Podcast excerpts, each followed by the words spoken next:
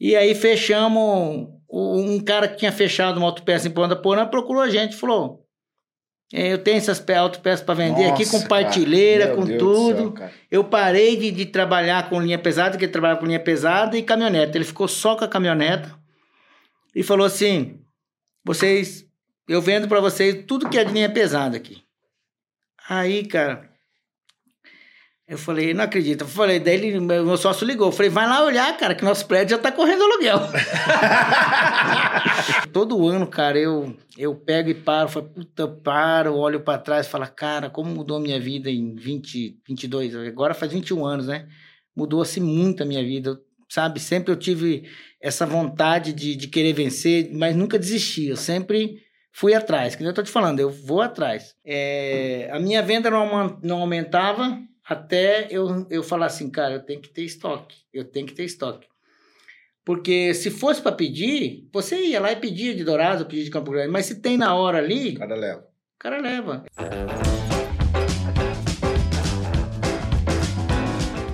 Café Brothers, episódio. Eu me perdi, quiser. Não sei que episódio que é. que é. 64. Ep, episódio 64. 64 semanas no ar, Netão. Seja muito bem-vindo, boa noite. Obrigado mais uma vez aqui. É um prazer estar na presença de todos aqui.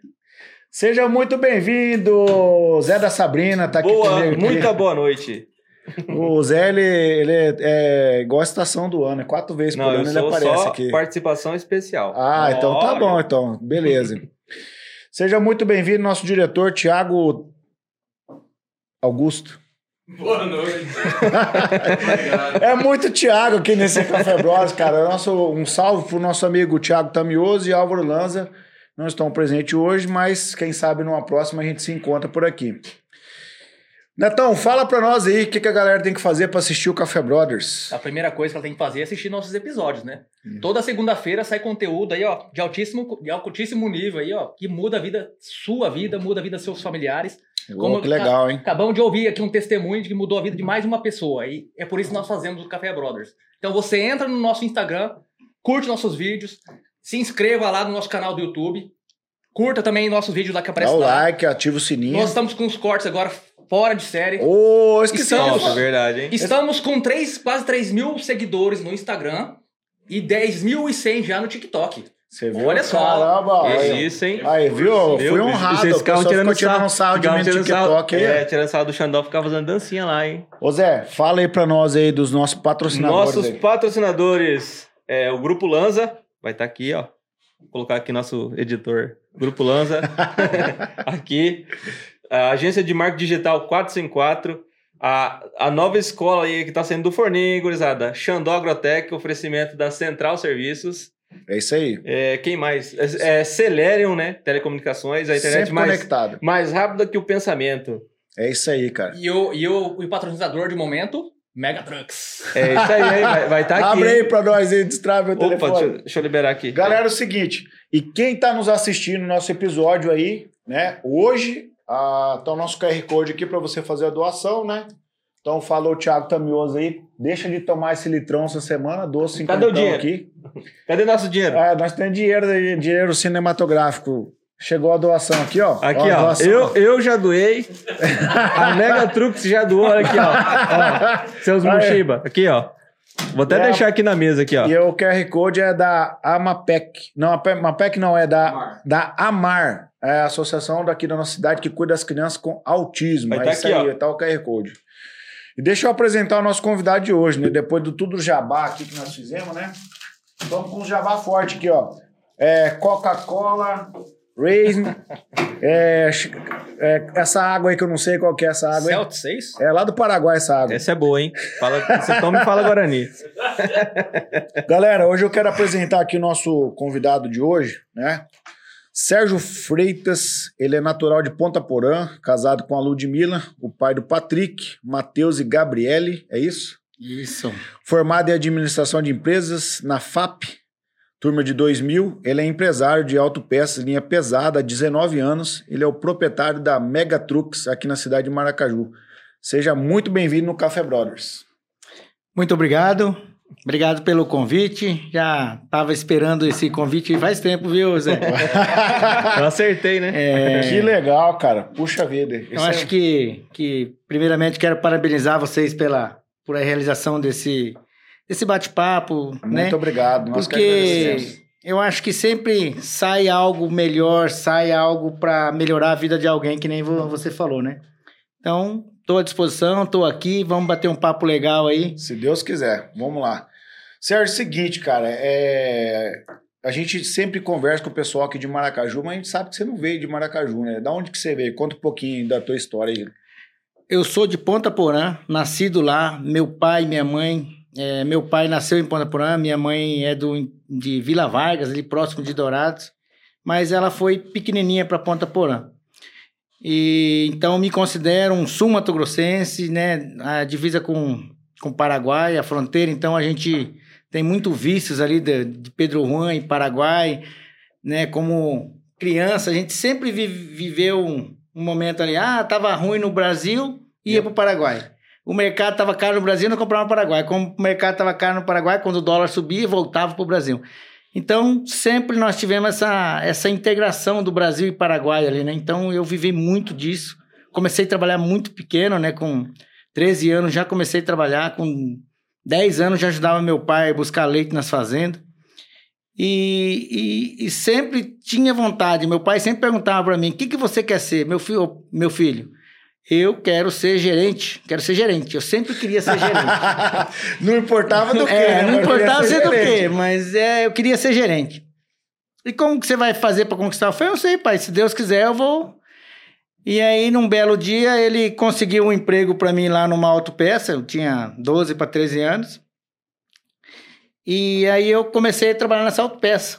E aquilo moveu. Sabe quando você entra num negócio que você gosta? É isso, cara. Eu me apaixonei por autopeça, comecei a trabalhar com 13 anos, fazia entrega de cargueira na cidade inteira lá. E, e fui gostando, e eu limpava as partilheiras, mas eu não só limpava a partilheira, eu pegava o pano, limpava a partilheira e olhava o número da peça. Porque nas peças é tudo codificado. E fui aprendendo, e fui me desenvolvendo. Trabalhei acho que um, quase um ano nessa autopeça. Mas calma aí, mas nessa autopeça aí tem um segredo aí, né? Quem que pagava o teu salário lá na Ah, o, autopeça? prime o primeiro salário foi meu pai que pagou, né? meu pai pagou o primeiro Teu pai salário. arrumou um emprego e pagou o teu salário. Você sabia disso? Não, no, no primeiro momento não. Depois aí que depois soube. que, eu fiquei sabendo, e aí que daí o segundo salário, o meu patrão falou assim, não, então não, não precisa mais pagar, que o guri é bom, e eu... Porra, você viu? E, ô, Sérgio, e, e te matou você trabalhar adolescente aí ou te fortaleceu? Me fortaleceu.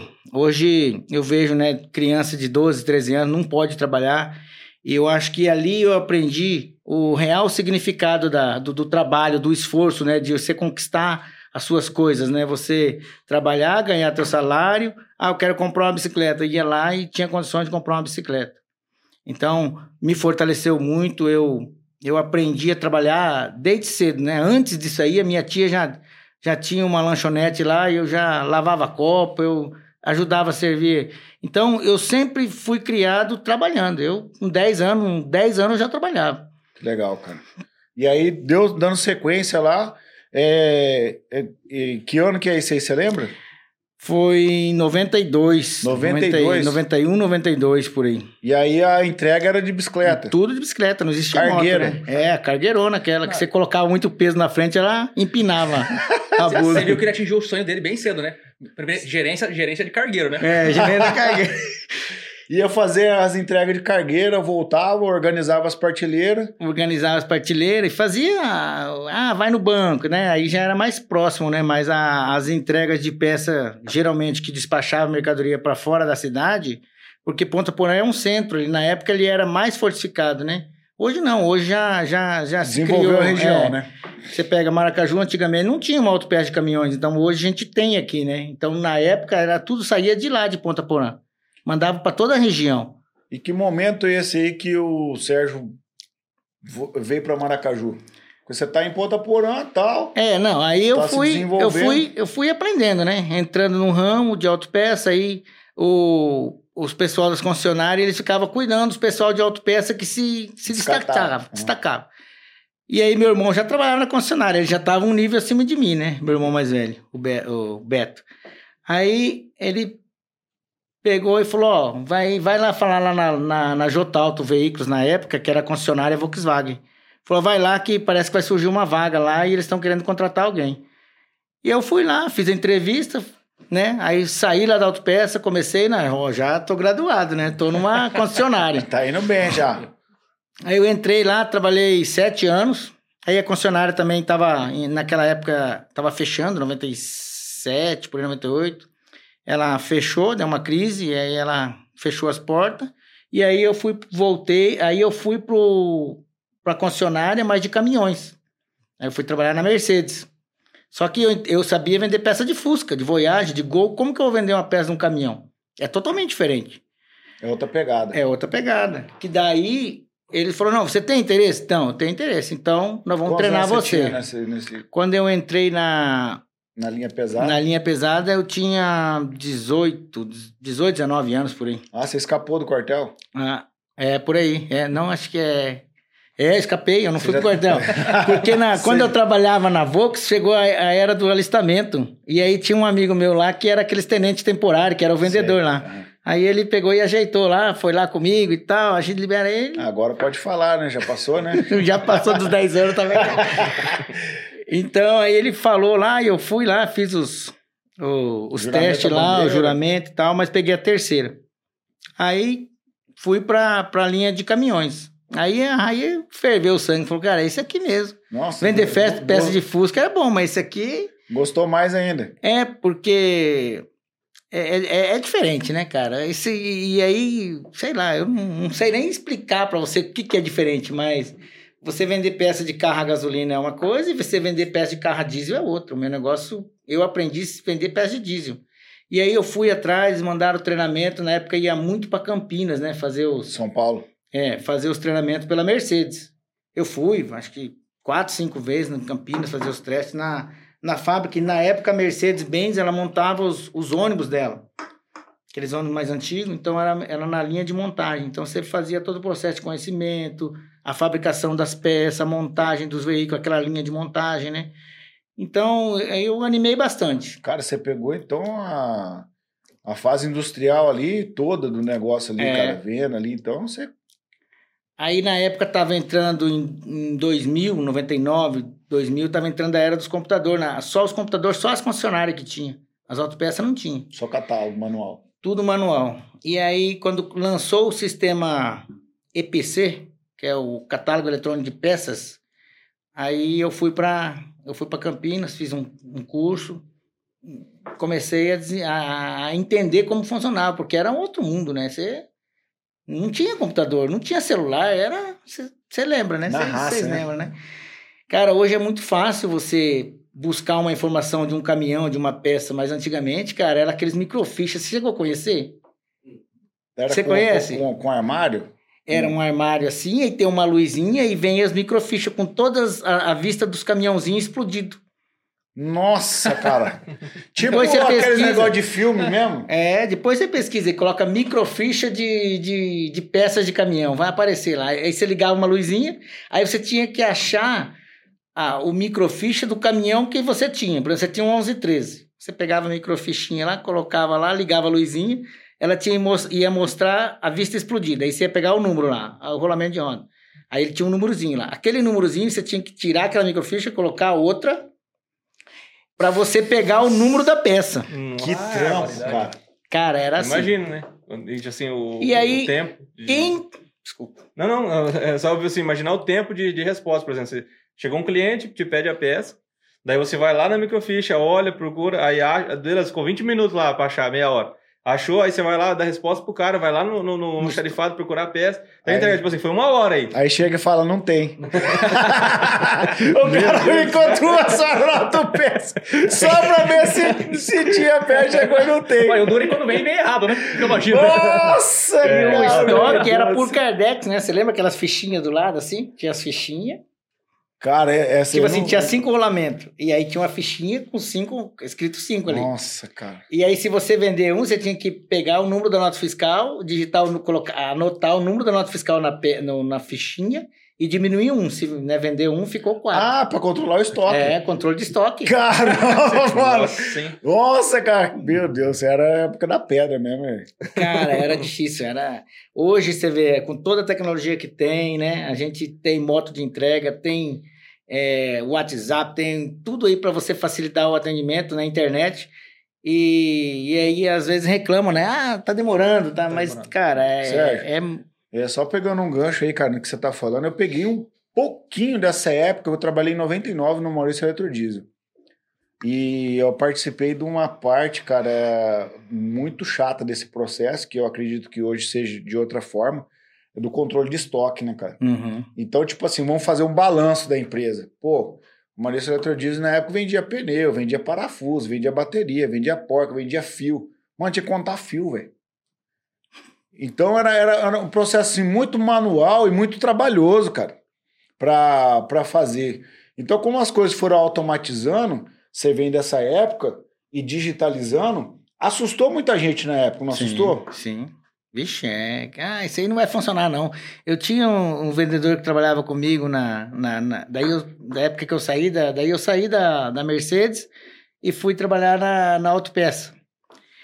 E, e, e tinha esse vendedor que trabalhava comigo que estava implantando, já era 2000, 2002 por aí, implantando computador, já tinha os computadores implantando, mas ninguém sabia mexer. Tava lá os computadores na- no, no balcão, mas Cara, ainda eu, ainda lá não, eu vou tirar pedido aqui. Eu ainda fuçando e tirava o pedido no computador. Mas os mais antigos nenhum queria usar. Era o bloquinho mesmo de. Passava longe, né? O cara passava longe.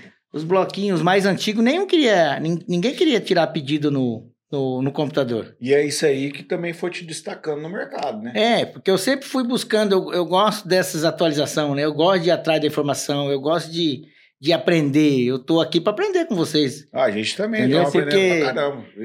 Porque é, é, é interessante. Eu acho que se você tem que se desafiar, você, tipo assim, dá um frio no, na barriga, vai, vai assim mesmo. Vai com medo mesmo, né?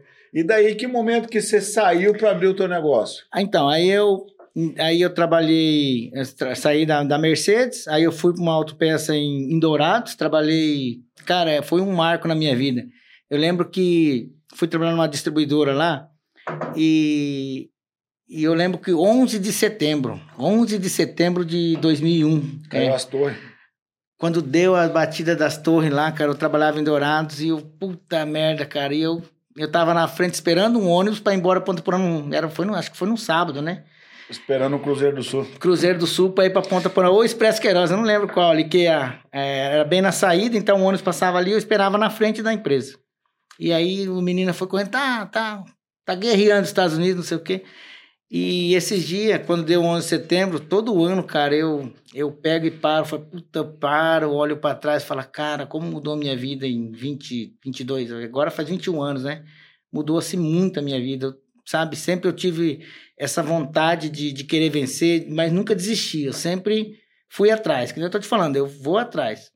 Aí, 2001, antes de, eu- antes de eu trabalhar na Salto Peça, daí eu, eu saí de, de Dourados porque ficava ruim. A minha, minha esposa, que é, na época a gente estava conversando noivo já, querendo casar, e eu trabalhando em Dourados e ela em Ponta Porã. Ela terminou a faculdade e voltou a Ponta Porã, que ela estudava fora.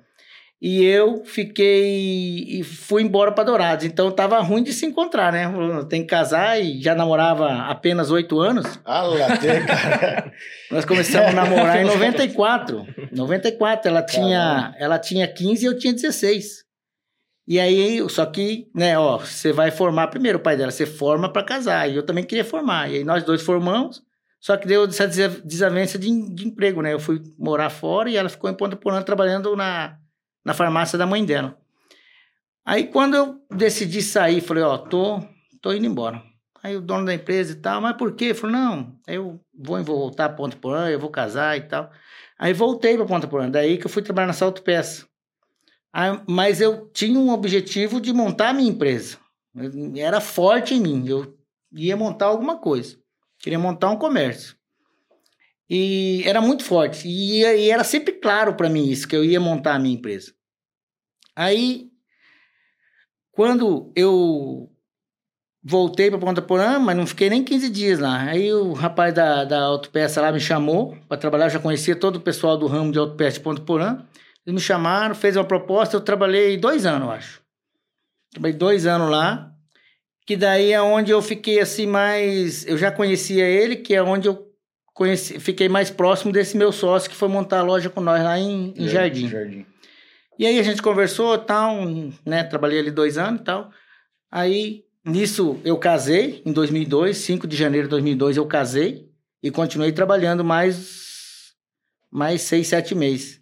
A minha mudança foi para Jardim 1 de setembro de 2003, mais, mais um ano. Tava no exército lá em Jardim.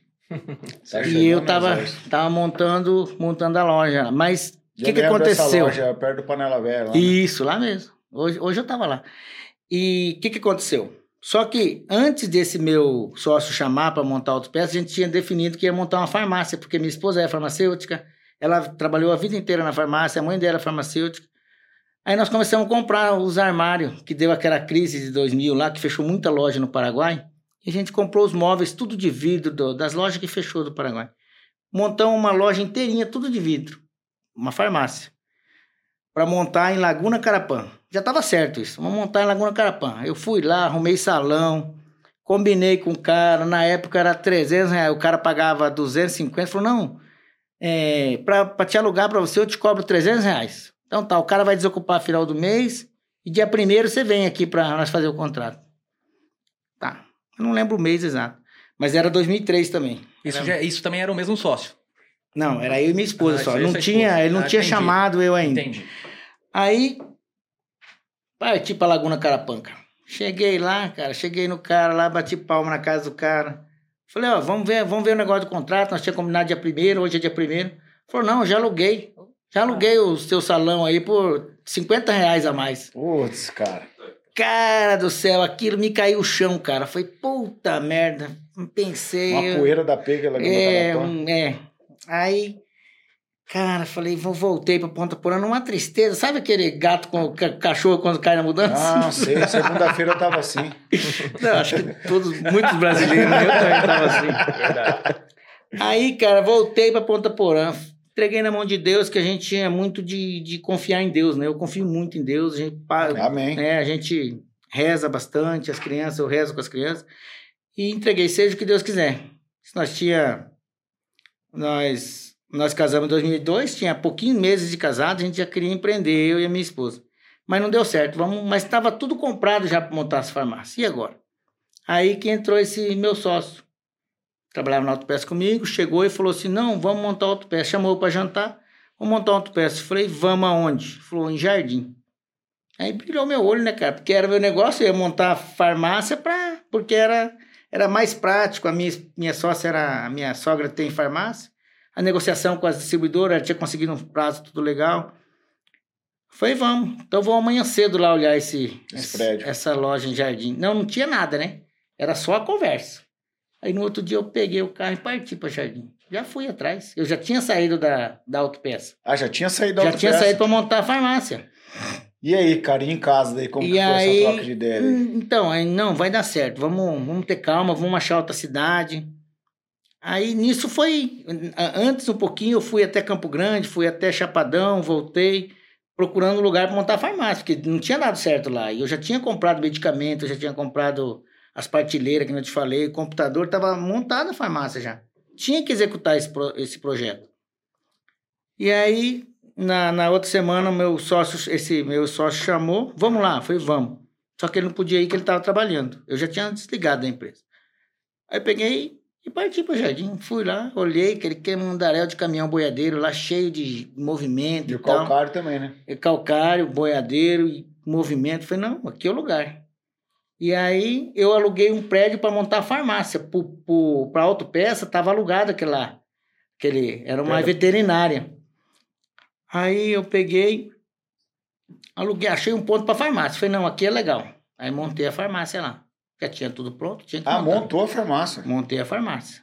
Comecei a farmácia lá. trabalhando e, e procurando ponto para abrir a, a Aí autopeça. mudou com a família pra Jardim. Aí mudei com a família. A minha esposa, na época, assim, cara, uma, é, uma gratidão, assim, que eu tenho muito com ela, que ela tava grávida do Patrick, né? O Patrick tava, ela tava grávida, e eu falei pra ela, né, você não quer ficar com a sua mãe em Ponta Porã? Eu vou lá, a gente monta o negócio lá, a hora que der certo, a hora que tiver alinhado, é, aí eu venho te buscar. Ela falou, não, vou com você. Se der certo, eu tô junto, se der errado, eu tô junto também. É isso aí. Então, isso, isso fortaleceu, sabe? Isso fortaleceu a nossa relação, fortaleceu a nossa união.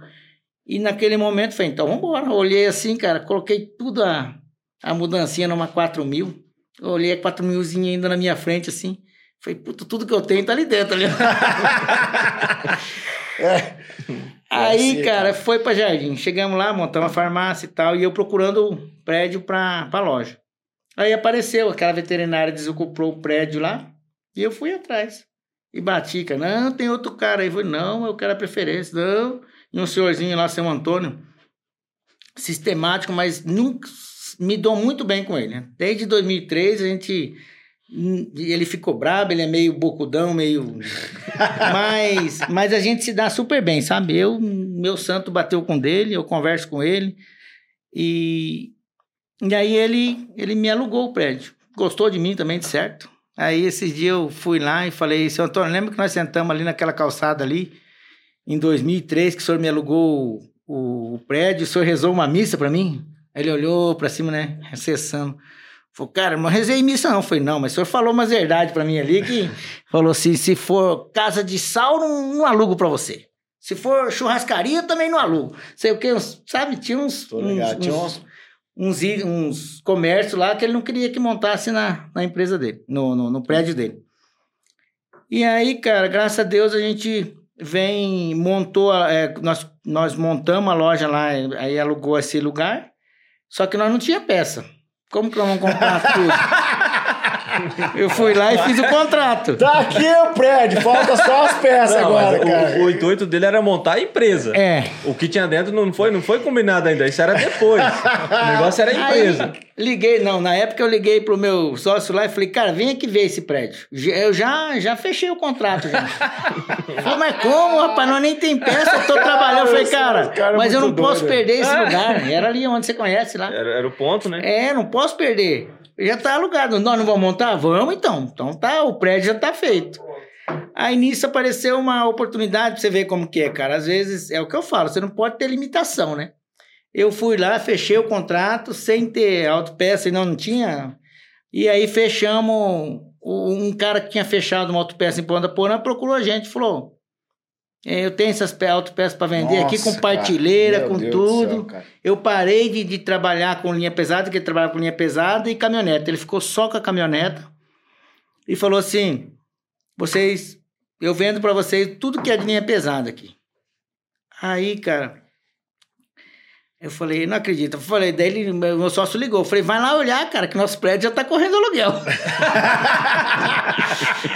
Aí, Aí só faltava o dinheiro né, pra comprar as peças. Ah, Faltava um dinheiro, ele tinha vendido a casa dele e as minhas economias, o que eu tinha um pouquinho, tava lá. Aí fomos lá, só que na época, cara, montar um negócio, quem mandava muito era o representante no meu negócio, na autopeça. O representante comercial, ele, se ele conhecia você, ele, você tirava o pedido e ele assinava embaixo. Entendeu? Tipo o representante comercial da Pode- marca, né? Da marca, da indústria. Mercedes, Ford. É, não, no caso era das indústrias, né? Vamos colocar aí. Ah, das Batista, indústrias, é, então. Das indústrias. Né? Tem as marcas. Então, na época, você ia comprar da indústria, o representante que avalizava você. Se você tinha condições ou não. Aí, ele. A maioria a gente conhecia todos, porque a gente sempre foi da, da linha de autopeça, conhecia todos os representantes. Falou: não, pode, pode passar o pedido aí que eu assino embaixo, os caras falaram. Putz, E a massa. assinatura dos caras valia. É hoje, acesso, é, é, hoje né? não, não vale mais nada. Se, se for pro financeiro da indústria lá e não aprovar teu cadastro, nem adianta. Não passa. Não vende. Hoje, para você abrir uma autopeça, você tem que ter dois anos de CNPJ ativo, comprando à vista, dois anos. Nossa, mano. Então, aí fechamos essa autopeça, arrumamos um caminhão, levamos essas peças lá, chegamos lá, largamos. Cara, mas a hora que nós fomos organizar essas peças, cara, você não tinha noção. Aí nós organizamos, montamos as partilheiras primeiro e as peças ficou tudo meio bagunçadona, assim, em cima do balcão. Cara, aí nós passamos, lembro que era em novembro, dia 2 de novembro, que era finados, 2 de novembro de 2003, o pessoal indo pro cemitério, e os caminhões, os caras já, nós já tinha pintado a fachada, e os caras já batiam, ô, quero comprar peça. Falei, puta, aqui vai ser o lugar, cara. E, Acertei. e- Os peixes já começou a pular pra dentro do barco. Cara, graças a Deus. E porque não tinha, a região era, era carente, não, não tinha nada. Se você precisasse uma peça lá em Jardim, você tinha que pegar de Ponta Porã, Campo Grande, nem aqui não tinha. Ou Dourados. Então, geralmente era para o outro dia. Então, aí quando a gente começou, quando a gente abriu, a inauguração foi 20 de dezembro de 2003. O dia que nós inauguramos, cara, eu falei, não, vamos, vamos comemorar isso aí. Comprei uns dois barril de chopp, coloquei lá. E, rapaz, e salgadinho. Até essa semana chegou um cliente lá em Jardim e falou assim, cara, cadê aqueles barril de chopp quando vocês abriram aqui? Todo ano, depois que nós abrimos, dois, três anos, nós fizemos uma festa de um ano, né? Mas aí você vê que dava muito bêbado lá e aí não- os caras embebedavam e aí já, já passava do bagunça, limite, né? Virava Então, bagunça. aí a gente limitou, né? Mas, cara, graças a Deus, desde quando abriu a loja, a gente começou a vender e a gente percebeu e foi atingindo outras regiões, que nem lá em, em Jardim a gente atendia Bela Bonito, Vista. Bonito, Bela Vista, Caracol, Porto Porto, Murtinho. Nioaque e Guia Lopes, né? Então a gente atendia sete cidades. E foi, um foi falando pro outro, sempre no boca a boca, a gente ia visitar as oficinas também, ia visitar as empresas também, e foi, fomos galgando. Nós abrimos lá em 2003, né? 20 de dezembro de 2003, quando foi 2007 eu abri aqui. Então, com quatro anos a empresa lá, nós já abrimos outra. Por quê? Porque a gente tinha o aval dos vendedores. E do- como que você teve essa visão para Maracaju? Foi na época da cana, né? Lembra Mas, que... Vamos explicar para os nossos canas? ouvintes aí. É cana de moer de fazer álcool, não na época da cachaça. Não, Isso é na época da cana. Foi das usinas, né? Isso. E aí a gente queria, porque é, é, é, nós éramos em dois, e aí a gente queria abrir pelo menos mais uma para cada um. um tocar uma, uma empresa, uma unidade, né? E aí a gente veio para cá, cara, e aí aquele fluxo de caminhão ali no, no, no posto, posto carreteira, aquele fila, outro lugar, aquele caminhão, foi, cara, aqui é o lugar do caminhão. Bora pra lá. Bora pra Aqui, lá. Vamos, vamos pegar essa loja aqui, que daí já tinha estoque, né? Aí já, já tinha um pouco de estoque, dividimos ela no meio e trouxemos para cá. E é engraçado, um fato assim que me chama muita atenção, quando nós fomos abrir aqui, nós abrimos dia 3 de outubro. Foi ontem, né? Ontem. É, 3 de pode. outubro de 2007 nós abrimos aqui a loja aqui, quando nós le- levantamos as portas. E um item, um item que lá fazia veio dessa autopeça, não sei quanto tempo estava parado no estoque dela, Porã. foi para Jardim, ficou quatro anos lá e chegou aqui, no primeiro dia que abriu, já vendeu essa peça. Aí foi o barril de. Falei, Ah, cara, é, um- é uma flange do uma flange do cardan do, do- da 1935, uma persona com a orelha que vai o cardan vai dentro, você conhece bem. Então, e aí, cara, e aquilo foi me animando, sabe? Aí, é, calota, eu acho que em um mês, no mês que nós abrimos, outubro não, mas novembro e dezembro, a, a indústria ligou para nós que nós, era a empresa que mais tinha comprado jogo de calota no Brasil. Oi. Por quê? Aqui não tinha. Então, quando chegou as calotas aqui, Nossa, rapaz, nós, nós pedíamos tipo 60 jogos. É muito. Cara, em 15 dias acabava. Pedia de novo. Sabe? Então, foi, foi criando uma expectativa uma, uma, muito forte, sabe, na gente. Então, aqui é o lugar. E é um lugar muito abençoado, uma recepção maravilhosa, né? Eu tenho um orgulho de, de falar que ho- hoje eu falo que eu sou maracajuense. Eu, eu sou pontaporanense, mas o meu coração mora aqui. Se aparecer uma oportunidade, né? Eu não sei amanhã, mas hoje eu, né? A minha ideia assim, a- é, vai abrir uma outra loja?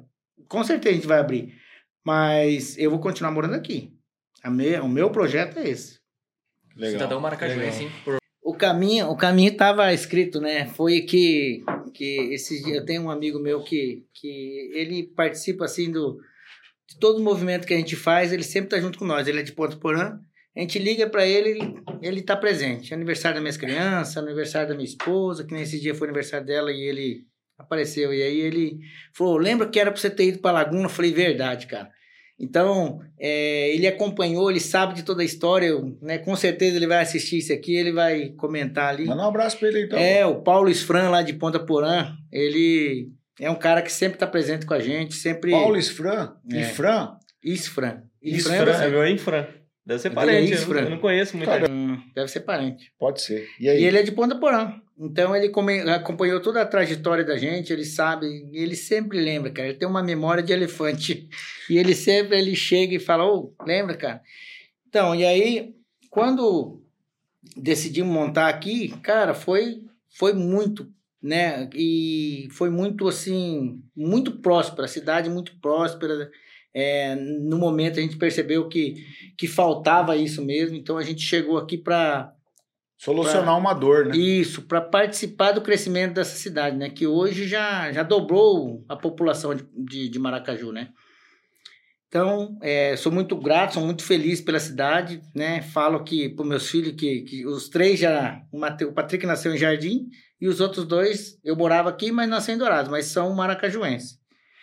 E é uma honra, né? A gente poder participar um né, Desenvolvimento. né? desenvolvimento da cidade, você trazer benefício, né? Que, é, e eu percebi assim, é, a minha venda não, não aumentava até eu, eu falar assim, cara, eu tenho que ter estoque, eu tenho que ter estoque.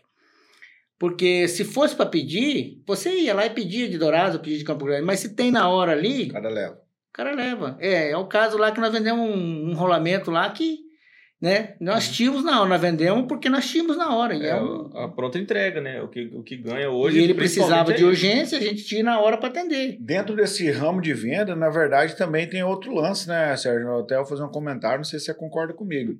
Mas essa questão da. O mercado digital tá forte, Tá. isso é inevitável, a gente já vai ter falado depois dessa tua entrada no Mercado Livre.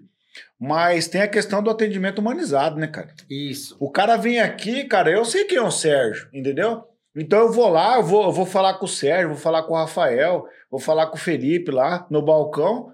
E eu sei quem que é os caras, entendeu? Então se der ruim, a Uhum. peça vir errada, eu, eu vou, ô Felipe, veio errado aí, cara, o Rafael veio errado, você não troca pra mim? Uhum. Cara, claro, na hora, cara, eu vou trocar aqui. Ou manda pra mim a peça aqui. Esse atendimento humanizado, na minha opinião, Uhum. eu vou passar para você já. É o que faz toda a diferença do mercado digital. É. Do mercado real que está aqui Exato. próximo, cara. Exato. E eu acredito tanto nesse atendimento que é, né, é, a gente percebe que quando o cara pede errado e vem errado, é um transtorno gigante para ele, porque ele tem que emitir uma nota fiscal, ele tem que mandar frete pago para a empresa. E às vezes chega lá, de qualquer jeito, os caras não recebem, se a mercadoria estiver violada. cara, é só BO, mano. Então, e a gente ali, a gente tenta resolver é, de várias formas. É, quando a gente mudou para o prédio novo, a gente é, colocou alguns processos. Colocamos processos de devolução, né? É, tempo para devolução. Todo mundo chegou e falou assim, muita gente chegou e falou assim, é, mas vocês, é, como que é, vocês ficaram grande agora e aí tá um, tá um nojo, tá, tá difícil trabalhar com vocês. Muita gente, ouvi muita gente isso. Só que no meio das pessoas boas, tem aquelas pessoas que vai de má lá Fé, de má fé. de má fé, vai lá, pega uma peça comigo, aí pede Dourados, pega a peça de Dourados ou de Campo Grande, coloca dentro da minha embalagem e vem devolver para mim. Putz, cara. Ou até, até uma Tem. peça. é, Tem, tem é, muito de disso. manufaturada, né? Tipo, Uma, uma peça É. de segunda linha, coloca lá como se fosse né, a sua peça e assim. Cara, sabe o que, que eu já peguei? É, nós vendemos uma peça pro cara, o cara pegou a nossa mercadoria, ele tinha comprado de fora errado. Era a mesma peça, mas o buraco era diferente. Aí ele pegou a peça errada dele, colocou dentro da nossa embalagem, e tipo assim, ele pegou de manhã e à tarde ele foi lá e devolveu. Então, o que, que a gente faz hoje? A Miriane, que é a parte da, da, da expedição lá, ela, ela marca. Toda a mercadoria nossa Ela que vai, ela olha, e tem uns itens que é fácil de para fazer a substituição, ela pega uma canetinha lá e marca num determinado lugar. E já pegamos várias coisas, sabe? Que, Que coisa que o cara. chata, né, cara? É. Então aí o- as pessoas só sabem, às vezes, ah, bah, ficou grande, ficou rico, ficou grande, que é o que mais eles falam. Mas é, é por causa dessas situações que a gente teve que se posicionar. Ou eu me posiciono, ou eu acabo perdendo dinheiro. Tomando E a prejuízo. questão né? da Prejuízo. organização. Quanto mais o negócio cresce, mais organizado deve ficar. Porque quando um negócio é, é pequeno, tudo bem, você consegue no olho ver. É que Agora, a partir do momento que já saiu, já saiu da sua visão, É. onde você não tá vendo que as coisas têm É que ser é as- cuidadas, as, né? pessoas não veem que quem só perde é o empresário, né? É, Aí que tá. não. Qual- Qualquer BO que der ou desorganização, quem perde é ele. Não vai, Sim. não vai ser o cara que pegou a peça e Sim, trocou. com? Então, certeza. assim, a Então, pessoa- assim, eu até quero compartilhar também, cara, é, eu vim de uma época, né, na mecanização agrícola, a gente aprendeu com bons exemplos e com maus, maus exemplos também, cara. Infelizmente, ainda hoje existe maus profissionais que é, é, a gente não entende, assim, como é que o cara consegue trabalhar dessa forma, né? Que eu vim numa época que o cara pegava os filtros, né? Os, Uhum. os filtros, chegava na colheitadeira, na máquina e passava só pano no filtro. E não trocava o filtro. A gente era ajudante, a gente era inocente, né? Tipo, você meio que não entendia o que estava acontecendo. Depois você vai tendo uma maturidade, você acaba entendendo o que está acontecendo. E aí o cara guardava os filtros para ele e vendia por fora, cara. Entendeu? Então, é, dentro das pessoas boas que querem né, prestar um bom serviço, tanto na venda quanto na mão de obra, infelizmente tem as, as, más, as pessoas más. Só que aí você vai crescendo dentro desse ambiente, você vai vendo que tudo são sementes. É, O cara tá plantando. Cedo ou tarde ele vai colher, cara. com certeza. E aí você vê o cara colhendo coisas ruins porque plantou coisas ruins. E aí você, dentro do processo, fala: opa, calma aí, isso eu não quero pra mim. Entendeu? Aí você fala assim. Aí, aí, aí vem as reclamações, né? Por que, que pra mim nunca dá certo? Não sei se é o seu caso. Mas tem, eu também tenho, né, exemplos disso. Ah, mas pra mim não dá certo. Você tá assim, assim, assado, mas pra mim não dá certo. E quantas vezes você passou por isso, Sérgio, e você nem viu? É, Você entendeu? E assim, aí a, e a, e a te- tecnologia, as ferramentas são aí pra fazer profi- profissionalizar. E exato. tem o outro lado da moeda também, que às vezes você assume um, um prejuízo que a presente momento é. ó, cara, é um. Por exemplo, eu trabalho com. Eu, você trabalha com os caminhões hoje, nossa, vale 500 mil reais um caminhão, Uhum. 600 mil reais, até quase um milhão de reais o caminhão. Então, sim, são ferramentas de trabalho que custam muito caro, né? Então, às vezes, eu, eu, por exemplo, vou falar de mim, que aconteceu profissionalmente. Eu fui numa máquina, tinha um vazamento no motor da máquina. Até se o pessoal que, que, que me acompanha assistir vai saber quem que eu tô falando.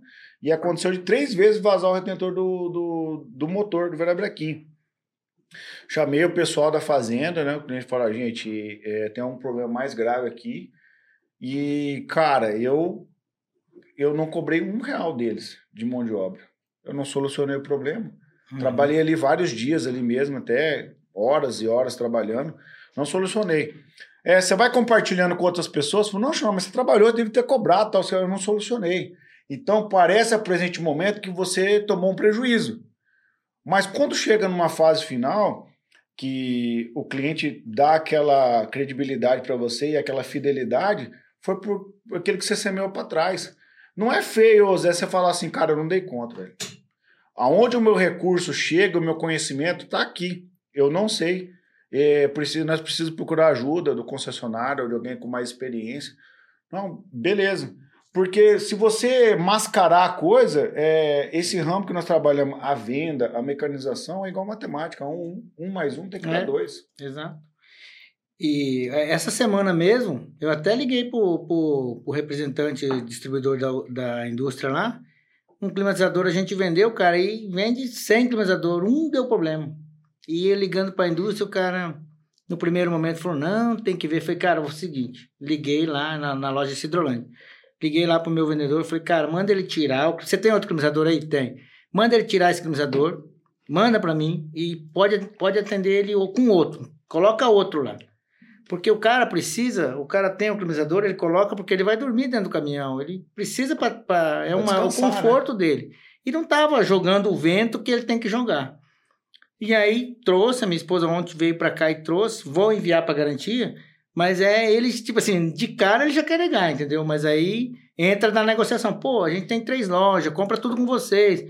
Mas tudo isso é feito, né, nu- numa boa, o cliente numa boa, entendeu que falou, cara, você foi, infelizmente, não, acontece isso, mas aconteceu com você, nós vamos resolver. Dá um tempinho aí, demorou uns 15, 20 dias aí, a indústria me deu o ok, eu, a gente substituiu. Mas voltando lá à questão da farmácia, aí quando a gente veio, mu- mudou para Maracaju em 2009, aí a minha esposa decidiu se desfazer da, da, da farmácia e aí ela passou a farmácia dela, abriu uma sociedade com o pai dela lá em Ponta Porã.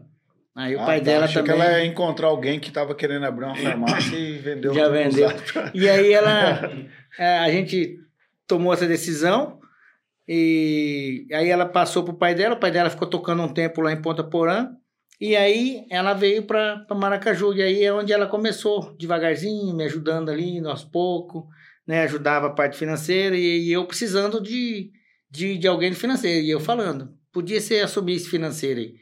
Mas ela assumiu realmente quando a gente separou a sociedade. É, nós separamos a sociedade com o pessoal de jardim da, da primeira vez lá, da primeira loja, em 2012. E aí, logo depois, ela, ela começou a, a assumir, começou a me ajudar e foi tomando gosto e foi se entendendo. É, de peça mesmo, ela não entende, mas a parte administrativa, burocrática ali, que é o financeiro, ela foi atrás, ela foi se especializou em, em crédito e cobrança. E aí é onde foi melhorando o nosso financeiro. Tipo assim, eu vendia 100 e recebia 70%. A nossa índice de recebimento era 70% do valor da nossa venda. 30% não é o que perdia, era o que atrasava, Inadimplência. inadimplência. Hoje, a gente vende do 100%, a gente recebe 99% dentro do mês. Caramba. Então, mudou, é, é aonde que fez a, Fechou a torneira. fechou a- fez a diferença no crescimento da empresa. Aí a gente separou da sociedade, aí a gente começou a andar com os pés, daí comprei o terreno lá em cima, depois comprei o outro no fundo, aí comecei a construir o prédio, o nosso prédio demorou um ano e um ano e um mês, por um ano e dois meses para construir, aí começamos a mudar. Eu sei que levando o processo de mudança, nós demoramos acho que seis meses para mudar. Desde quando começou a primeira mudança, só que nós fomos mudando, locando, contando, produto que não estava cadastrado, Foi né, cadastrado. foi cadastrado, por exemplo, tinha essa água Celtics aqui. Só que cadastrado no sistema Celtics, mas tinha uma outra marca. Então, estava marcando uma da outra marca. Essa aqui não estava marcando, estava invertido. E aí a gente começou a colocar cada cadastro, tudo sendo refeito. Isso, quem, quem começou, quem fez mesmo os processos acontecer, eu, eu dei a ideia e dei o suporte, foi o Rafael, que é o meu gerente lá, né? Então, ele assumiu, falou, não, eu vou, vamos fazer que nem na Mercedes, ele falou, porque ele chegou a trabalhar comigo na Mercedes lá. Ele Ah, trabalha- sim, você já trouxe ele de. é, de ele Ponta trabalha comigo desde os 14. De, de Ponta Porã você É, trouxe de ele? Ponta Porã. Aí nós saímos da Mercedes, ele foi para outra autopeça, nós fomos juntos. Eu- ele foi primeiro, depois eu fui. E aí depois ele veio para cá quando nós abrimos aqui. Aqui ele já tá em 2000 e, 2000, 2008 ele veio. Ô Sérgio, a empresa em si é uma fachada, né? Mas o que move mesmo são pessoas. São né? pessoas. Então ali dentro você acaba criando uma família, uma segunda família, assim por dizer, né? É. Como é que é o Sérgio líder lá dentro? Como é que ele, como é que o Sérgio funciona lá dentro? Então, eu, eu trabalho muito a gestão humanizada, porque eh, eu valorizo cada pessoa. Eu sei, às vezes tem um problema, que nem ontem uma menina estava com, com, com dor nas costas, eu olhei na- no semblante dela, eu percebi que ela estava com muita dor. Falei, ó, vai para o hospital, porque eu acho que o que move mesmo é, é esse calor humano, esse, essa... é- é- porque não adianta eu ter uma empresa É o relacionamento. é, eu- não adianta eu ter uma empresa se eu não consigo atender todo mundo. E uma hora você falou do, do controle, né? Às vezes você perde o controle. E em determinado momento eu fiquei perdido porque eu não conseguia controlar tudo mais. E antigamente eu controlava tudo, tudo era na minha mão. E aí foi passando departamentos, eu fui criando pessoas do meu lado, que nem o Daniel tem mais de 10 anos comigo, o Felipe tem mais de 10 anos, o Rafael é o mais velho, acho que tem 14. Que é uma extensão da sua visão daí, né? É, Então, aí eu fui cria- trazendo, fui trazendo para o meu lado, conversando, é, dando treinamento, trazendo, mostrando, ó, cara, tá errado, mas se você fizer assim, o que, que você acha? Então, eu fui trazendo eles comigo. E essa gestão humanizada que, que a gente fala, é você mandar o funcionário embora e ele sair agradecendo por ter trabalhado na tua empresa. Aconteceu isso já várias vezes comigo, a gente já vem trabalhando nisso uns dias. E a- a- o ponto principal é as pessoas. Você tratar bem das tuas pessoas. Da, do- né, Já do- aconteceu de você perder um cara assim e falar, putz, cara, não podia ter perdido esse cara. Fosse um bom colaborador assim, É, embora. teve, teve um momento aí, esse ano mesmo, entrou um rapaz que trabalhou com a gente lá, cara, e eu vi que ele fazia toda a diferença. Até ele incentivou, nós nunca tinha feito balanço, vamos fazer um balanço. Ele incentivou, ele viu, já tinha trabalhado em outras empresas. Mas, tipo assim, eu senti. Só que você sabe que o agro é muito forte aqui, né? Então, o nosso ramo de autopeças de caminhões, ele não paga tão bem quanto o agro, né? E aí eu falei, cara, não tem o que fazer, vamos formar o que a gente, vamos pegar o que ele, que ele ensinou para nós aqui, que as ideias que ele passou para nós, e vamos formar essas pessoas que estão aqui, valorizar quem está aqui dentro, porque Estátua da casa. é, eu sempre, o Felipe, ele entrou com nós na época de instalador, e hoje é um excelente vendedor. Instalador que de para-brisa, né? Para-brisa, É, eu coloquei climatizador, um para-brisa lá da 250, os caras, só esse que tinha aí, cara. Exato. Fazia. Escalota também, você trocou? Não? Ah, as calotas da 250. Começou nas calotas. Então, sempre o- as pessoas que estão comigo ali, tudo foi formado por nós. Porque uma que não tinha autopeça aqui. Então, a gente né, começava lá como entregador, ia passar para o estoque. Então, a gen- eu faço isso até hoje. Se eu vou contratar um vendedor, eu vou pegar um pessoal do estoque e falar, ó, você tem interesse? Ah, eu tenho interesse, mas eu não, eu não sei. Falei, não, nós vamos formar você, vamos, né, nós vamos dar treinamento, nós vamos dar o suporte para você. A Daiane era entregadora. É um exemplo, eu, eu, eu vejo ela no balcão agora, né? Entregador, foi pro Almoxarife lá, o, É, a, é. a, a parte da conferência Expedição. festas, expedição. E hoje a menina é vendedora, uma menina, cara, assim. eh, Esse povo fica reclamando e coisa, cara, uma menina vendedora de peças de caminhão. E ela, ela dá conta, às vezes os meninos estão É. ocupados, chega lá, ela me atende, ela faz certinho. Se vira, ela vai lá atrás, pega, você acha assim, cara, é incrível. Por mais que assim, não, é até feio estar falando isso de, de- né, de- dessa questão de uma menina, mas cara, eu acho muito bonito, tipo, de ver uma menina trabalhando igual o guri, de igual para igual, ela não tem diferença. Ela, ela, ela criou o espaço dela ali e tá fazendo por onde. Então é, que, isso é, é, um... é que o ambiente, né? Cultural é Exatamente, homens, mas né? assim, Exato. no ambiente que nós fizemos, ah, a menina fala, ah, eu não tenho oportunidade. Cara, ela criou a oportunidade dela. Ela começou com um negócio, foi, de- demonstrou interesse e hoje tá lá, batendo É, de frente com os guris. Igual pra igual, né? De igual para igual, não tem diferença. Ô Sérgio, agora, cara, eu queria pegar um pouco mais esse lado do Sérgio, mais, vamos dizer assim, família, cara. Conta, fala um pouquinho pra nós como que foi essa relação toda com o teu pai, cara, porque eu vejo que, é, até quero dar um recado pros nossos ouvintes aí, né, cara, você que é pai, né, cara, é, a gente, às vezes, como, como pai que é, eu sou hoje, às vezes a gente não quer que os nossos filhos passem por algumas situações, mas mais uma pessoa que está aqui, que, que trabalhou cedo com o incentivo do pai, e o cara foi moldado e baita cidadão hoje, co- colaborando com a sociedade. Fala um pouquinho para nós como foi essa tua relação com teu pai. O Xandão, meu pai, ele sempre trabalhou muito. Então, é, eu, vi, eu via meu pai, sei lá, umas passagens no dia. Porque ele saía três horas da manhã para buscar leite, passava em casa umas duas da tarde, meio-dia, meio-dia às duas, depende se a caminhonete não quebrava, a C10, velho. e aí, quando não quebrava, ele chegava nesse horário, meio-dia, meio-dia e pouquinho, às vezes almoçava com a gente, mas era raro. E saía, a gente estava dormindo. Aí voltava, a gente já estava dormindo, porque ele chegava, fazia a entrega de leite, e aí no final da tarde ele ia buscar os, os, os tambor de leite e fazer a cobrança do dia, entendeu? Às vezes tinha que fazer a cobrança, tudo manual, Olha só. é, um cadernetinha. Então, eu sempre me espelhei no meu pai, o, a pessoa trabalhadora que ele era. Ele não tinha sábado, não tinha domingo, não tinha feriado, e nunca vi ele reclamando. Pelo contrário, às vezes quebrava a caminhonete, ele chegava todo sujo. Uma vez ele teve um acidente, cara, que na época não tinha telefone, um ônibus da aviação moto bateu na traseira da caminhoneta dele. E meu irmão tava junto e a gente não sabia informação de nada. Só chegaram lá para nós que ele tinha batido a caminhoneta. E nós saímos correndo com a minha mãe. Cara, pensa numa situação difícil. Então, mas ele nunca desistiu, ele sempre falou que era possível e ele ensinou pra gente que, que, que tinha que trabalhar. E eu não sei se foi, até eu, eu, eu não perguntei para ele, mas ele fazia esse movimento de, de compra e venda de leite e em casa ele montou o mercadinho. Quem que cuidava do mercado? Eu e meus irmãos. A minha, era a minha irmã mais velha, a Janete, que ela ela tem mais velha, depois o Beto, depois eu. Então, cada uma hora era tocava o despertador, trocava o turno. que legal. Cara, Mano, o cara, é, o cara tinha uma foi. empreendedor fantástico, teu pai. foi a maior experiência. Eu, com 7, 8 anos, já trabalhava no mercado de vender, de vender, de, de atender o mercado, trabalhar com público, mexer com pessoas. Foi ali que você Foi- aprendeu a a vender. Foi o maior ensinamento que eu tive.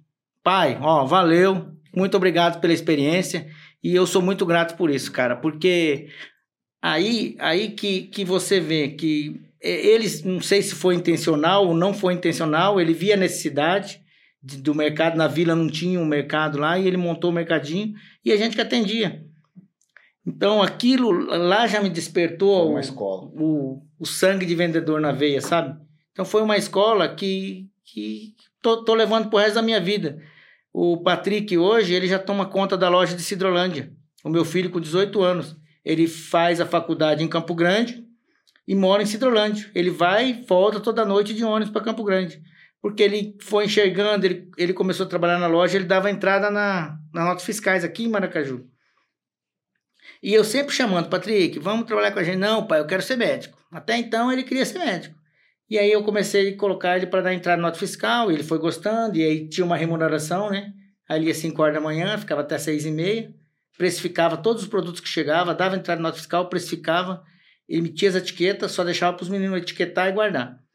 E ele foi tomando gosto por aquilo, foi tomando gosto e foi tomando gosto, e aí deu a ideia de, de montar em Cidrolândia. Ele falou: Não, eu, eu toco lá, eu vou estudar em Campo Grande e, e toco lá. Então, para mim, cara, foi uma, puta, foi uma emoção muito grande saber. Eu chego lá ele tá lá. Né? Então ele chega às 7 da manhã, fica lá até às 11, e depois vem às 1, fica até às 4, que daí 5 horas é o ônibus que vai para a faculdade. Então, é, eu acho que eu estou no caminho certo, porque ninguém vai morrer de, de dormir 4, 5 horas né, num período. Acontecia isso comigo, eu chegava meia-noite da faculdade, 6 horas da manhã eu tinha que pegar a bicicletinha e ir trabalhar.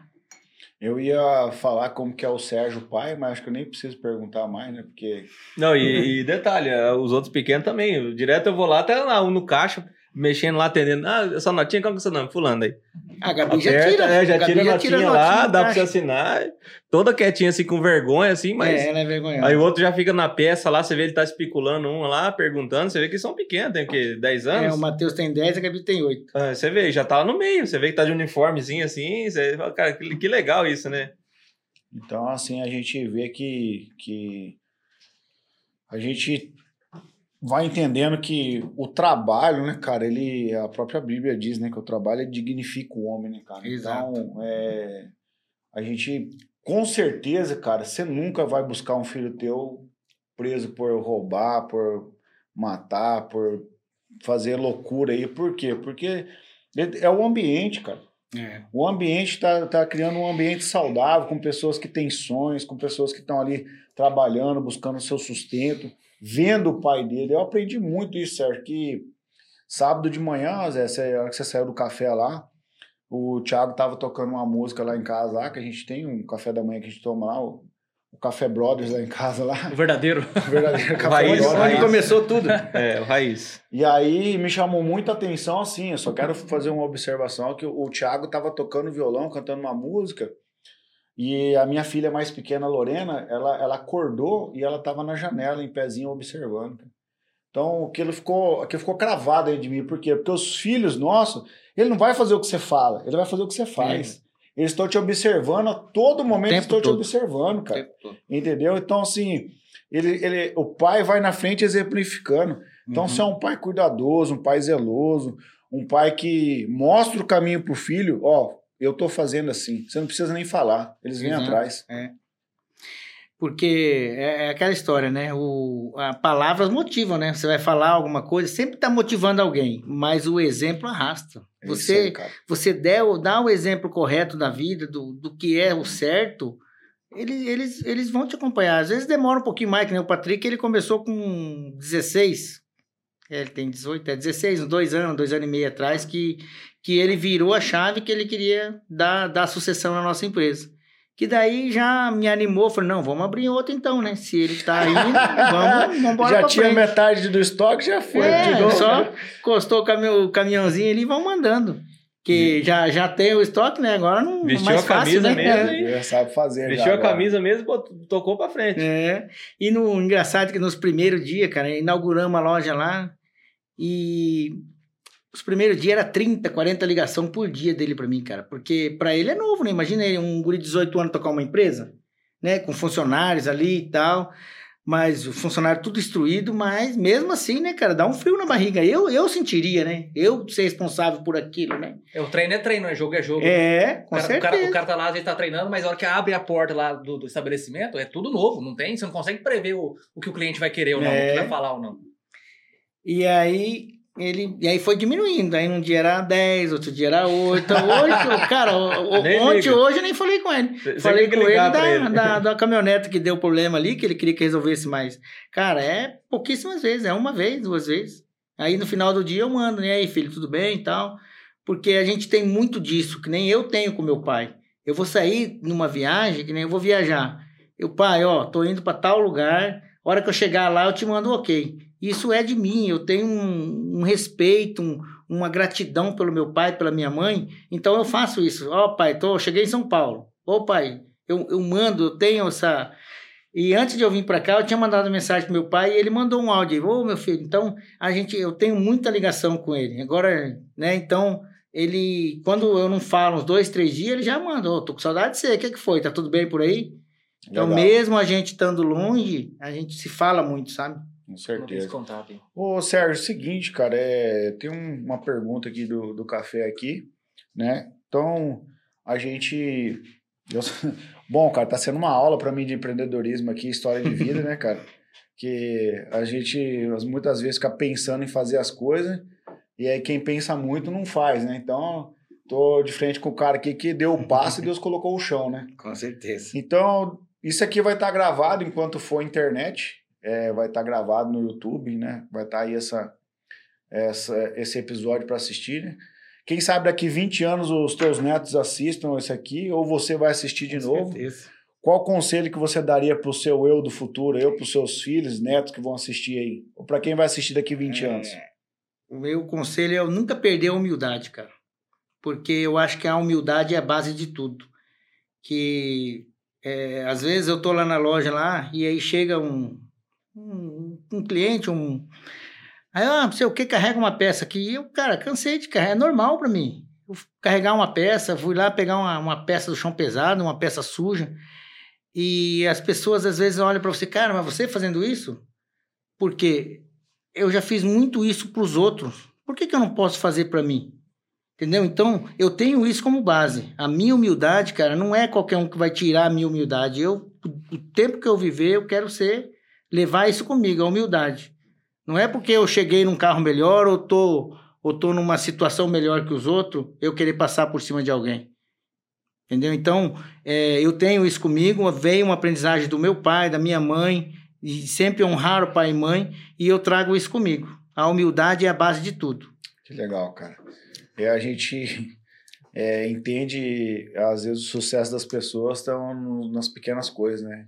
Não perder quem você é, né? Exato. Esse- não, e eu, na- nas primeiras vezes que eu, que eu vi ele lá né, atendendo os caras, pegando peças, coisas, eu já vi isso aí. Eu achava que ele era vendedor também, né, cara? Ele chegava, e aí, cara, tudo bom? Não, ele- tudo bom, comentava todo mundo lá, ficava olhando. Não, esse, é, esse aí é o patrão, uma vez o Felipe falou, faz muito tempo, né? Uhum. Ah, esse aí que é o, que é o. Não, esse que é o Sérgio, esse que é o dono. O cara tá trabalhando aí. Tipo assim, que- é, assim, não é natural. Mas é algo que realmente É. você vê que é a questão da humildade. É, é legal você ver isso. Porque o cara sempre vai manter, igual, igual o senhor falou. Eu já fiz muito isso aí pros outros. Por que eu não posso fazer pra mim? É, É, meu, né? é claro. Então, é, é- e, eu- e a questão do exemplo, né? Uhum. A pessoa vê, pô, mas o dono faz, por que eu não vou fazer, né, cara? E outra coisa, né? é, há uma, um pensamento, uma estigma no pensamento do colaborador que ainda trabalha numa empresa, dizendo assim: ó, quando eu sair daqui, eu vou ser meu patrão, eu vou mandar em todo mundo, não sei o quê, cara. Aí A- você não vai o que acontece, nada. cara, a, a grande veia do empreendedorismo que eu aprendo e não, não canso de replicar para os meus colaboradores também, que cada cliente é o seu patrão, cara. Cada Com pessoa que certeza. entra da porta para dentro ali é o seu patrão. Então, Exato. você não tem um patrão, você tem milhares de, de, de, de patrões agora que você tem que servir eles todos com excelência, dando o seu melhor, entendeu? Porque é, assim como o boca a boca te joga para cima, o boca É. a boca te joga para baixo pra baixo. também, cara. É, e eu, eu sempre falo pra todo mundo isso aí, cara, que toda empresa é vitrine, né, cara? É. Igual você falou lá, que o pessoal lá, lá naquela época já cuidava, quem são os, os vendedores que se destacavam, Pra já chamar o cara pro time desse. Nossa, esse cara é bom, vamos trazer ele pra cá. É. Então, toda empresa, tudo que você faz, tem alguém observando. Tem alguém olhando, pô, aquele cara ele trabalha bem, cara. E a gente Se tem no futuro surgir uma oportunidade, o cara vai te chamar, falou, ô, eu te vi trabalhando lá, você, você é um cara bom, o que, que você acha de, né? De... Então toda empresa é vitrine, sempre tem alguém te observando. A gente acha também que o cliente é só quem entra e vai comprar. Mas o seu colabo- colaborador também é o cliente. Exato. Porque assim, todo dia você tem que estar com ele ali, você tem que fazer o mesmo papel que você faz pro cliente. Ele tem que vender a imagem da, da empresa, né? Você tem que E a, vender e a sua imagem, né? a Porque você tem que dar um exemplo, né? É. E só para concluir, quando nós mudamos para a empresa, quando nós montamos a loja aqui, a gente tinha 250 metros quadrados.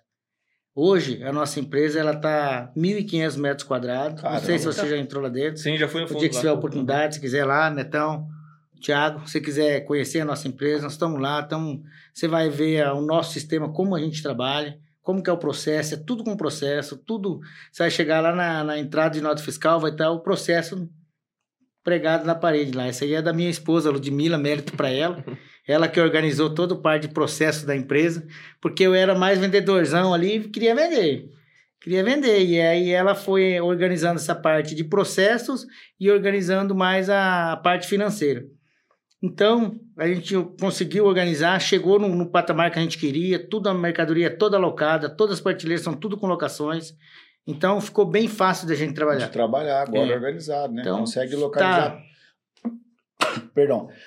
Agora que tá organizadinho, é, não vai ficar duas horas agora para achar, para ver, né? Não, Lá agora é mais coisa- rápido? E ainda para voltar e falar, ó, não tem a peça. então, então Não, agora, que não tem, ó. Não tem, então beleza. agora é rapidão para ver que não tem. rápido, é. E também já ver onde tem para providenciar, quanto tempo, né? Mudou Uhum. tudo, agilizou Exato. aí, Não, cara. ficou muito mais rápido, né? Hoje, hoje o tempo das pessoas é mais escasso, né? Ah, com Antigamente certeza, o né? cara tinha tempo para ir lá comprar uma cruzeta, lá podia ficar uma hora lá. Hoje não, ele quer cinco minutos. Se você demorar mais que cinco minutos, ele já tá. O cara fica bravo. É. as coisas estão rodando, né? Não, o sistema tá tão, tá tão atualizado lá que o cara sai com a peça e já sai com o licenciamento do, do, do Detran.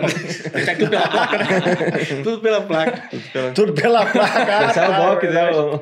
E tá feito o convite, se vocês quiserem, o dia que você quiser lá, abraço, tomar um café com a gente lá. à um carreteiro, às vezes tem carreteirão lá, hein, É, cara. nós vamos fazer um carreteiro agora, final do ano, vamos fazer mais um, né? Aí, Ah, às legal. você, você Ô- pode bobear lá, come carreteiro na faixa. Ô, Sérgio, nós falamos sobre seu pai, sobre seus filhos, né? Mas a gente, nos bastidores, a gente tá falando sobre sua esposa, né? Isso. Que ela, você falou que ela é muito determinada, que ela É. inspirou muita gente por causa da, da cirurgia de redução de estômago. Exato. Mas ela também te inspira, né? Sim, sim. Eu, eu sou muito grato por ela, porque é, uma que ela me deu minha família, né, cara? Minha família é meu bem maior. Eu sou grato todo dia pela, pela minha família que eu tenho, pelos meus filhos. E, e você, eu falo assim, você vê quando você está sendo um pai, tá sendo, tá acertando, tá acertando sendo pai, é quando teus filhos começam a ir no caminho que você imagina que vai, né? E eu, no caso, já tenho o Patrick lá, que está desenvolvendo o papel, ele já está trabalhando. E a minha esposa, cara, ela é super organizada, super determinada, ela tem uma visão assim, cara. Eu tô olhando aqui no final dessa mesa, ela tá olhando lá, na, lá no final do terreno. Então ela tem uma visão que, sim, às vezes chega e fala, ó, eu a gente troca muita ideia, eu escuto muito ela, converso muito com ela. E, e é a, a razão do meu sucesso também, é ela, e, né? não, e não tem nenhuma briga lá, não? Como que faz Ah, aí? Porque... porque assim, ó, empreender em família, gente, também não é Sabe- tudo mil maravilha. Porque, ó, presta atenção, eu vou falar uma. Vou lançar uma braba aqui, o Sérgio vai falar que. Vai falar pra mim se é verdade ou não. Porque, tipo assim, você tem que pensar muito bem que você vai responder, né, cara? Porque essa pessoa que tá cuidando do teu financeiro é a mesma pessoa que dorme com você, né? Exatamente. é verdade.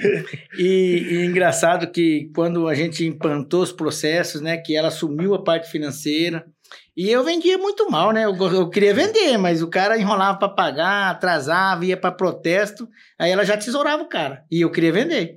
Então deu muito atrito no começo isso, sabe? Porque, que nem eu te falei, quando quando a empresa ficou maior, eu tive que tomar um lado. Qual lado que eu vou tomar? O meu é o comercial. Eu sou comercial. Eu vou né, tratar de negócio, de peça, vou para as feiras. E ela ficou financeira. Então, o para o vendedor vender, tinha que passar na mão dela se ela aprovava o cadastro. E o que aconteceu? Muitos que vend- vendia a vida inteira e sempre foi enrolado para pagar, não pagava, ia para cartório, ela começou a bloquear. Por isso que a gente tem esse índice de recebimento. Aí num dia, eu fui no banco. Fui no banco lá, e o cara com o boleto do concorrente pagando, lá de Dourados. Eu falei, e aí, beleza? O cara me devendo. Aí falou: não, cara, tô pagando o boleto do cara aqui porque o cara protesta. Você não protesta, então depois eu te pago. Ah, aquilo foi o. Putz, cara, o Deu bonzinho, insight, deu o insight. bonzinho é sempre o último a receber. Aquilo me deu uma virada de chave assim, cara. Eu falei, então, daqui pra frente, nós vamos, vamos instalar boleto com protesto automático. E aí, o que, que acontece hoje? O cara paga eu e não paga o outro. Porque o meu protesta. Sete dias automático, ele protesta. Então, é... Foi né, alinhando, é, a empre- foi alinhando a empresa. foi alinhando, porque eu era muito coração, o cara vinha contar uma história pra mim, eu liberava de novo. O cara devendo e eu atendia ele de novo. Cara. É E aquele... aí, com o financeiro, com o profissionalismo dela, isso foi cortado, e não atende mais. Você era aquele cara que o, o agiota vai cobrar o cara e tá armado. Empresta um pouco, dá arma Ah, pro cara. empresta mais um pouco, dá mais, dá arma pro cara. mano. Então fica combinado assim: mês que vem você me dá essa parcela e no outro a entrada do revólver. é verdade. Eu era mais ou menos assim, Xandão. Eu era mais ou menos assim. Então, aí eu percebi, né? A gente teve uma consultoria dentro de uma empresa, a gente trabalhou com processo de consultoria para organizar os processos. E aí eu entendi que eu tinha que sair fora desse financeiro, que eu não tinha que mexer com o financeiro. Meu negócio é vender peça. Com certeza. Né? Encaixou a eu, peça no eu trabalho, ali. eu trabalho no administrativo, né, que é fornecedores, e trabalho ali no- na, na parte de peças. E aí ela ficou com a parte financeira. Então aí é onde teve esse ótimo resultado de recebimento. A gente vem recebendo assim um índice, né? Você pega o índice de inadimplência nacional aí é 2,5, 3, né? Então a gente está abaixo disso, né? Que bom. Tá cara, 1%. que bom. então Re- Resumindo, ela manda em casa e começou a mandar lá também. manda em casa e manda no dinheiro. É, mas é igual aquele, aquele corte que você me mandou ontem, foi, né? Da, da questão dos caras bem-sucedidos, que todos eram casados. 96%. É, né? 96% dos caras que eram bem-sucedidos, dentro de qualquer ramo, eram casados. Então, isso aí conta que a família, no caso a esposa do cara, faz muita diferença no sucesso dele. Tanto pra bom ou, ou pra ruim, né? É, Sim, o cara não- casado ele é mais focado, você mandou pra mim É, também. né, é, cara, é um negócio muito. E é nítido você ver isso, né, cara? Que- Ah, com certeza. Ô, Sérgio, é o seguinte, cara, a gente. É, dentro desse bate-papo tá legal pra caramba. Vou passar mais uma pergunta aqui do, do café, né? É, Você sabe que não dá pra fazer tudo, né? De uma Sim. vez, né, cara? E a gente vai crescendo, vai ficando maduro, né, cara? Vai entendendo a vida. É, cada dia que passa pra nós, nosso tempo vai ficando mais curto, né, cara? E a gente precisa estabelecer algumas prioridades, né? Com certeza. é, que quando a gente era menino, adolescente ali, elas não eram tão visíveis e tão claras para nós. Mas a gente vai passando aí dos 30, né, dos 35, né, vai chegando um momento que você precisa otimizar o seu tempo e estabelecer alguns parâmetros que, não, isso aqui realmente é importante para mim. Isso aqui é uma prioridade na minha vida. E a gente tem essa pergunta aqui no café para os nossos convidados aqui compartilhar com a gente quais são as prioridades, né, no momento atual da sua vida, né? porque ela, em algum momento, ela mudou, né? E hoje, atualmente, quais seriam as três prioridades do Sérgio? De 1 um a É, 3. eu, eu, eu, eu, eu passei a valorizar muito mais a minha família.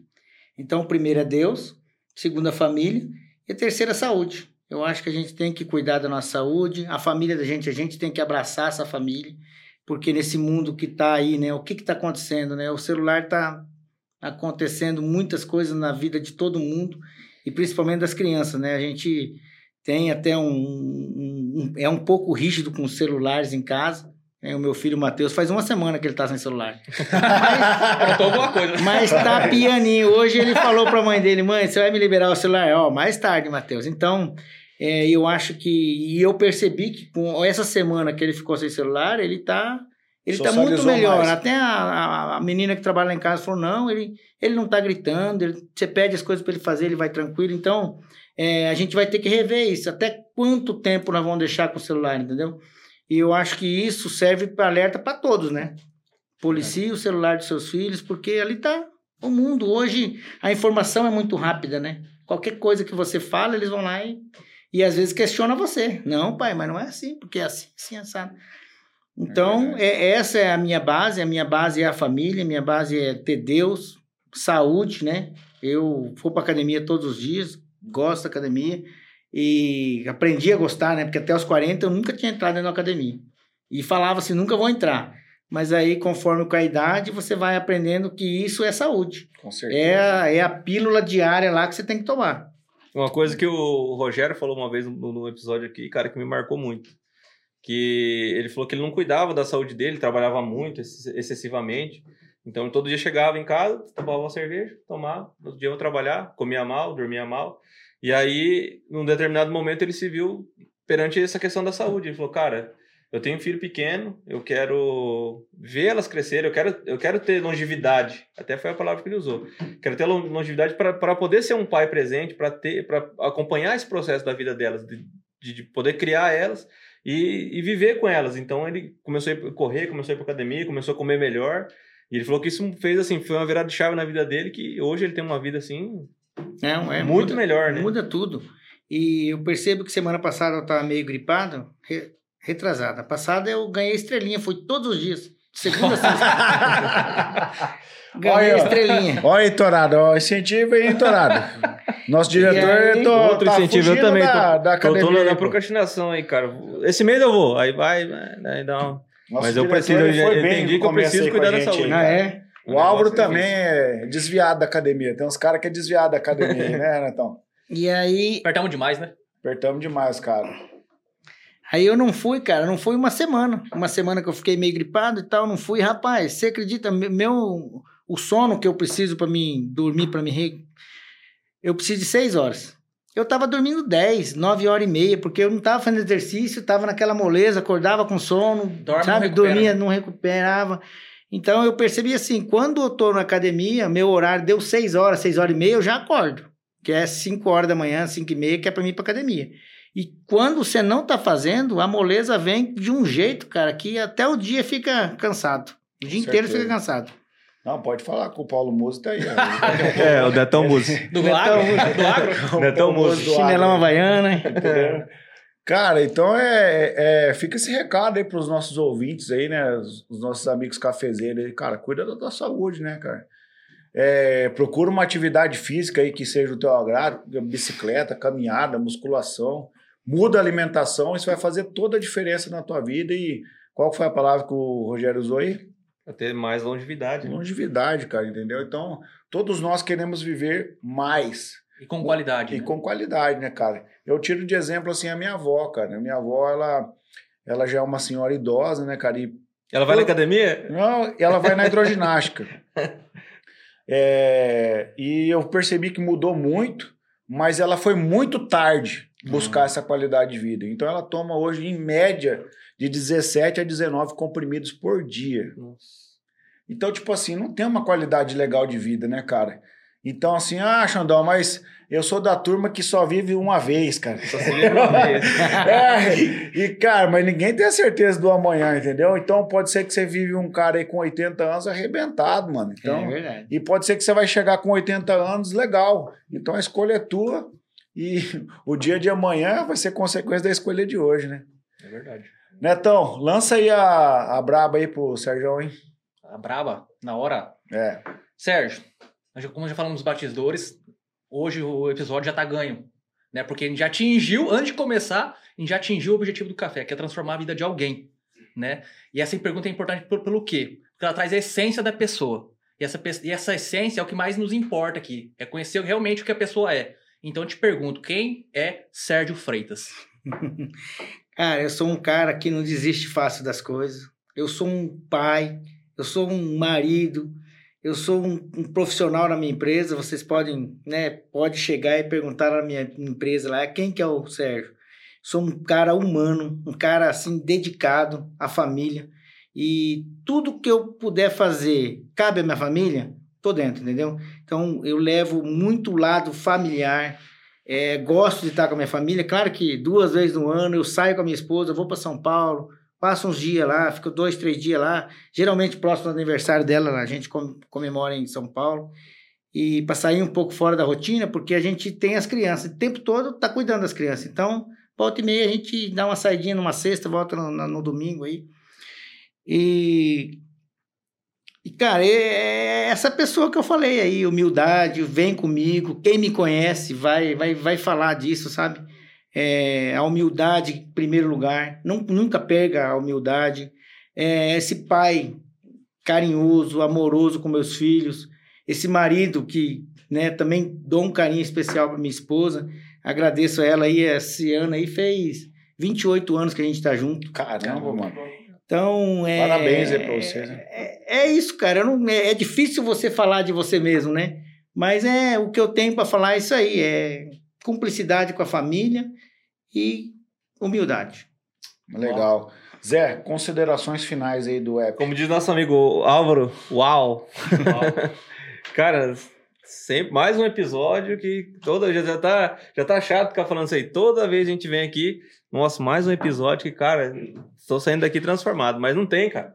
Café, cada vez que a gente vem aqui, seja nos bastidores ou aqui na mesa, é um episódio mais paulado que o outro, cara. Toda vez você vem com uma expectativa e vai embora com outra totalmente diferente, assim, fala, caramba, cara, que, que episódio. Então, muito obrigado por ter aceito o convite aí. Foi, eu, nossa, tô satisfeito, assim, antes, igual o Netão falou, antes do, do, do episódio começar, a gente já tinha atingido o propósito do café. Então, muito obrigado aí. Osmar Neto, considerações finais aí do app. É, o que o Vadinho falou, é, é difícil a gente falar as considerações, porque é tanta coisa que a gente absorve aqui, tanto aprendizado, tanta coisa bacana, que nem a gente chega, de uma, a gente chega aqui de uma maneira e sai de outra. A gente uhum. chega aqui às vezes cabisbaixo e sai daqui motivado, sempre. E hoje não foi diferente. É primeiramente que nem o Jean falou, né? Você deu o passo né? E Deus colocou colocou o chão na frente, né? Isso. E, e outra, uma coisa que a gente deixou de falar, você tem um negócio hoje que você acaba dando respaldo para uma das classes mais importantes do Brasil, uma classe que carrega o Brasil no, no peito, que são os caminhoneiros. Isso aí tem um propósito bacana que a gente esqueceu de falar, eu até era, era te perguntar a respeito disso, mas acabou passando tempo e eu acabei não perguntando. Você é, pregou o que você falou aqui, questão de humildade. Parabéns pela sua simpatia de você expor sua história aqui. Né, o seu trajeto todo, questão de família, negócios e tudo mais, questão de Deus. E é mais um, um episódio que a gente aprende muito aqui. Obrigado, viu, Sérgio? Sérgio, cara, pra mim, assim, a gente não tinha parado para bater esse papo ainda, né, cara? Como eu disse, Maracaju, uma terra abençoada, riquíssima de pessoas, né? E hoje eu tô de frente com um cara aqui que aprendemos demais, né, cara? Que o cara é, tem o sonho e tem um provérbio que diz assim: assim como imagina a tua alma, assim será. Então o cara tinha na mente, falava, vou ter o meu negócio, cara. Eu vou abrir o meu negócio. E realizou, cara, o negócio. Mais do que realizar o negócio. Você tá dando destino para pessoas, cara. Pessoas como o teu gerente, o Rafael, que é o teu braço direito. Você vê o cara formando família, o cara realizando sonho. O Felipe, que é um guri que eu conheço desde quando ele era mais gordinho. Uhum. E aí tá lá, cara, formou família, cara. Então, a tua, a tua empresa, além de ser o seu sonho, ela tá dando destino para as pessoas, cara. E tudo nasceu o quê? De uma semente no seu coração. Lá atrás, limpando a partilheira, prestando atenção no código da peça. Então, todo esse processo me faz lembrar muito da história de José do Egito, cara. O cara passou por vários processos e mais, quando você chegou no governo, você não perdeu a tua essência, que é a humildade. E essa humildade faz o quê? Você servir as pessoas, cara. Então as pessoas chegam no teu negócio ali, cara, encontram um cara alegre, um cara feliz, um cara que pega a peça, ó, oh, vamos tomar um café aqui, uhum. ajeita, tal. Não tem essa prerrogativa, não, eu sou o dono do negócio. Não, não é. cara. Você tá ali para servir as pessoas. Cara, eu eu realmente estou saindo aqui tendo uma admiração especial pela tua pessoa, cara. Desejo para você toda a sorte de bênção. Tô de frente com Amém. um paizão, cara, um cara aqui que é paizão. E além de ser paizão, dá destino para os filhos através do exemplo. É um cara que zela pela família. Então, os seus valores vai de encontro com o café, vai de encontro com os nossos valores. Estou muito feliz de ter você aqui, cara. Curtiu o episódio? Nossa, bom demais. Eu, eu que agradeço aí por tantos elogios, né? A gente. É, é, é, é que nem o Neto né, perguntou, quem que é, né? Às vezes a gente falar de mim, né, fica meio constrangido e tal. Agora, vocês falando aqui, cara, eu, pô, sinceridade, eu tô, tô, tô muito feliz por esse episódio, por estar aqui. E, e todos esses agradecimentos, assim, receber, assim, de uma forma sincera, né? E muito bom, cara, muito bom receber isso de vocês. Estou é, à disposição, já falei. E eu também só queria concluir o seguinte, cara, a gente tem 38 funcionários nas três lojas. E aí, toda noite, a hora que eu vou dormir, eu agradeço a Deus que abençoe a cada um. Porque sem eles, não tem Megatrucks. Sem eles, não tem empresa. Então é o que você falou, a pessoas move, né? Então, pessoas precisam de pessoas. Verdade. Legal, cara. Tá? Então, meu muito obrigado, do fundo do coração. Tô, sou e que que fã o de nosso- carteirinha de vocês. Ah, convidado merece? A primeira coisa que você falou que eu vou confirmar minha, minha presença lá e Ah, tá. É. Calma aí, gente. Deixa eu- deixa eu- Ah, tá, Tá verdade, apertando o passo. Gente, então, quem quer encontrar o Sérgio nas redes sociais? Você tem aí Tem rede social? Sérgio, Sérgio Freitas 1, né? O Sérgio 1 Freitas, que é o meu filho que mudou lá, porque que é o Patrick 1, Ludmila 1, Matheus 1, tudo tá, tá 1. E aí o pessoal te segue lá e vê, acompanha um pouquinho da, da, da vida do Sérgio. E quem quiser tomar um café lá na Mega. Mega- não é Mega, Na Mega Trucks. Trucks, Mega Trucks, Mercedes Trucks era antigo.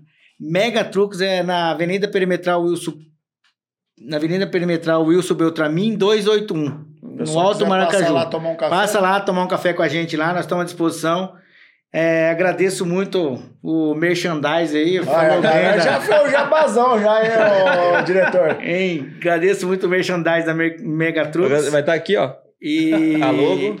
e isso é um sonho, né, cara, que foi se realizando e graças a Deus a gente chegou onde chegou, tudo sempre com humildade. Legal. Galera, e você não deixa de se inscrever no nosso canal lá no YouTube, ativa o sininho. Também segue a gente no Instagram, tá? Dá o like, deixa seu comentário lá. E também vai lá pro TikTok. No TikTok nós estamos aí com o 10 mil seguidores, batemos hoje lá no TikTok. E o nosso diretor de cortes aí, o Netão, tá arrebentando aí nos cortes aí, cara. E, pode, e pode ir lá no TikTok ver as, danti- as dancinhas do Xandó lá, hein? Não, não tem esse não. Só as trends, só as Tudo trends. mentira. Gente, é, não esquece de fazer sua doação aqui se você chegou até o final do episódio. E tamo junto. O que, que o nosso convidado merece agora, Zé? Agora sim. Aquela, é, aquela. Uma né? salva de palmas. Valeu, galera. Estamos finalizando. Um abraço. Deus abençoe.